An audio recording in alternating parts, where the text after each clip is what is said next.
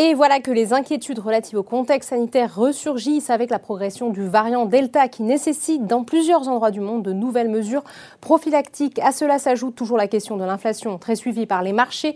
Le moindre signe d'une dynamique de reprise plus rapide que prévu de l'économie pourrait en effet donner lieu à une révision de cette politique monétaire très accommodante qui favorise les marchés actions. Résultat, le CAC 40 lâche les 6600 points et recule de pratiquement 1% sur cette séance. Du côté des valeurs, Danone profite d'un relèvement de recommandation de JP Morgan qui passe à surperformance contre neutre sur le titre et revoit son objectif de cours à la hausse.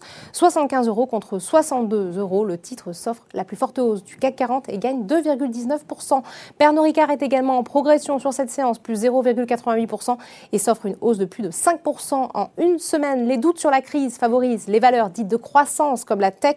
Ainsi, Dassault Systèmes avance de pratiquement 1%. À l'inverse, la foncière commerciale Unibail-Rodamco Westfield affiche la plus forte baisse, moins 4, 78%, pénalisé par Société Générale qui abaisse sa recommandation à vendre contre conserver et l'objectif de cours à 67 euros contre 30 contre 75 euros 30. Total Energy, Total Energy est également en repli dans le sillage des cours du pétrole et lâche presque 3%. Le luxe est de son côté pénalisé par la forte baisse de Burberry après l'annonce du départ de son directeur général.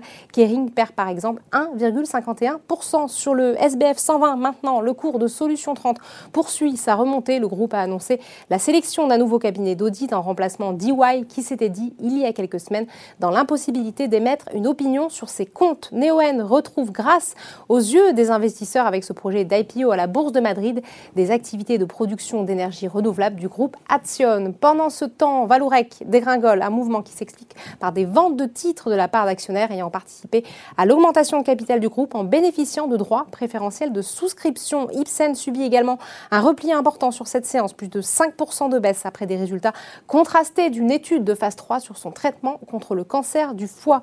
Les craintes concernant le variant Delta pénalisent les valeurs liées au transport. Ces craintes jettent en effet un froid sur la tenue de la saison touristique. ADP lâche plus de 5%. Enfin, on termine comme chaque jour par les marchés américains qui hésitent sur la marche à suivre après avoir enregistré un nouveau record vendredi pour son indice S&P 500. Les investisseurs scruteront cette semaine attentivement les chiffres officiels de l'emploi attendus ce vendredi. Voilà, c'est tout pour ce soir. N'oubliez pas, toute l'actualité économique et financière est sur Boursorama.